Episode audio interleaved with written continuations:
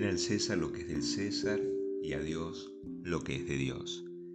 Queridos hermanos en el Señor, en esta respuesta podemos ver cómo Jesús establece dos planos, por un lado el temporal y por el otro lado el espiritual, que no se oponen, pero sí es bueno diferenciarlo. En el plano temporal nos encontramos con el César, que dicho en un lenguaje contemporáneo sería aquellos que detentan el gobierno civil y tienen responsabilidad en la consecución del bien común.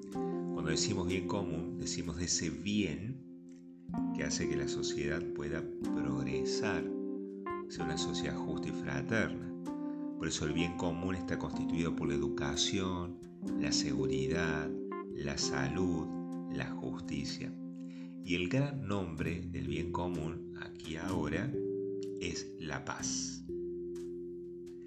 Y para lograr esto, entonces es justo que quienes nos gobiernen exijan el pago de impuestos, porque con ellos de manera concreta colaboramos con la consecución del bien común y Jesús lo expresa con esta expresión, den al César lo que es del César. Parte de nuestros ingresos tienen que financiar ese bien común y esa sería la moneda con la inscripción del César. Así como en el plano civil, la autoridad exige o no se exige que lo que le corresponde, así también Dios no se exige que le entreguemos un tributo, pero no exactamente algo material, sino que nos entreguemos para hacer su voluntad. En otras palabras, mientras el César pueda reclamar la moneda porque en ella está inscrita su rostro, nosotros, que somos imagen y semejanza de Dios desde el bautismo, llevamos como inscripto su rostro, el rostro de Dios. Como decía bellamente los padres de la iglesia, la imagen de Dios no está impresa en oros, sino en el género humano. La moneda del César es oro, la de Dios es la humanidad. Por tanto, da tu riqueza material al César, pero reserva a Dios la inocencia de tu conciencia donde contemplas a Dios.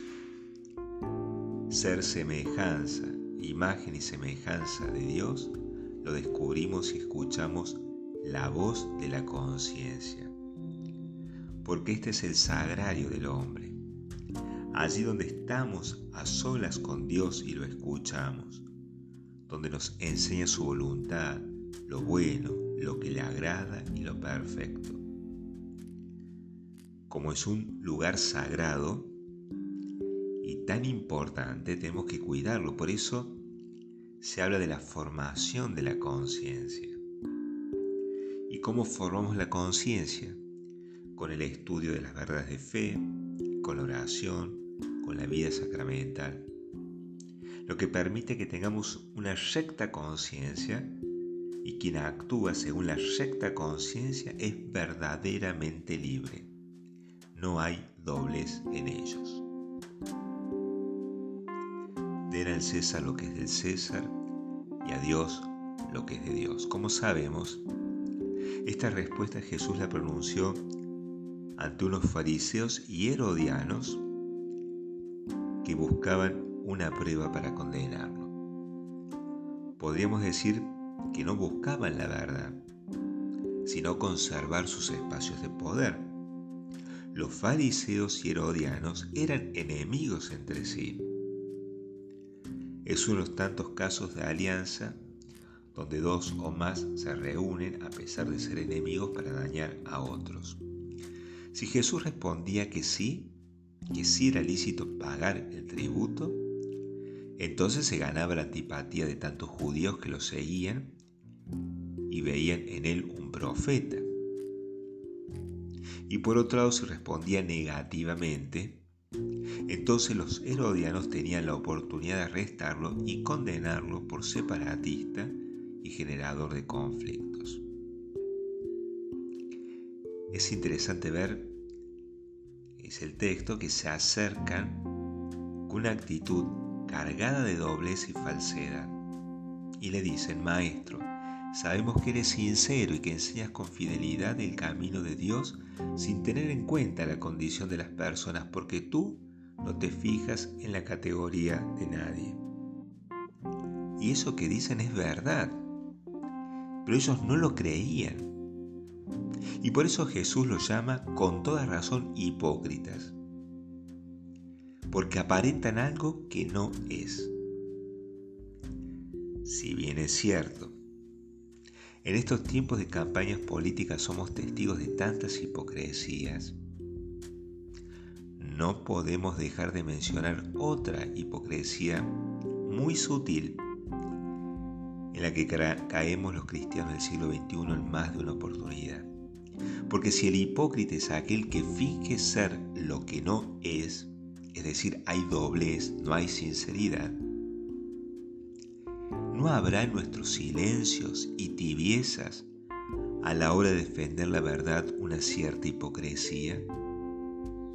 Si el Señor nos exhorta a ser sal de la tierra y luz del mundo, ¿por qué vivimos una vida tan desabrida, es decir, sin compromiso? Y la luz que somos la escondemos en un cajón. ¿Somos coherentes con lo que pensamos y decimos?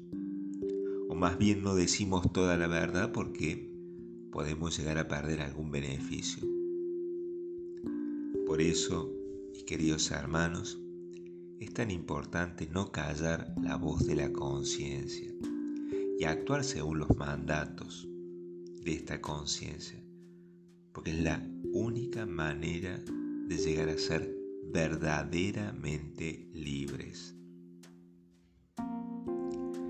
Den al César lo que es del César y a Dios lo que es de Dios.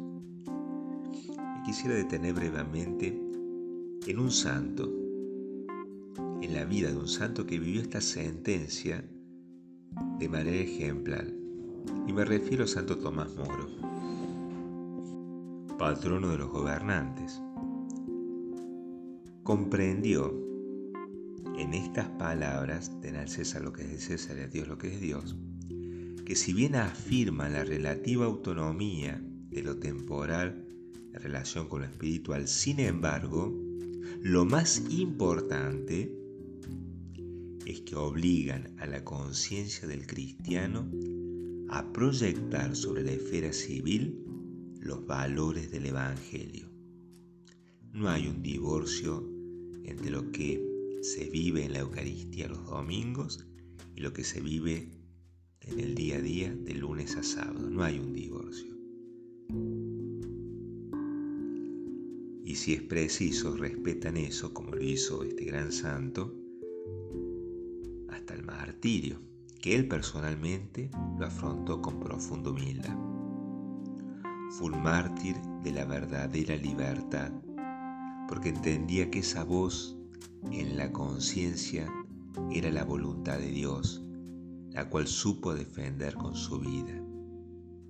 Que el ejemplo de este gran santo que se configuró con Cristo nos anime a formar nuestra conciencia Invertimos bien nuestro tiempo cuando formamos la conciencia, con el estudio, escuchando el consejo de los sabios, con la oración, con la vida sacramental.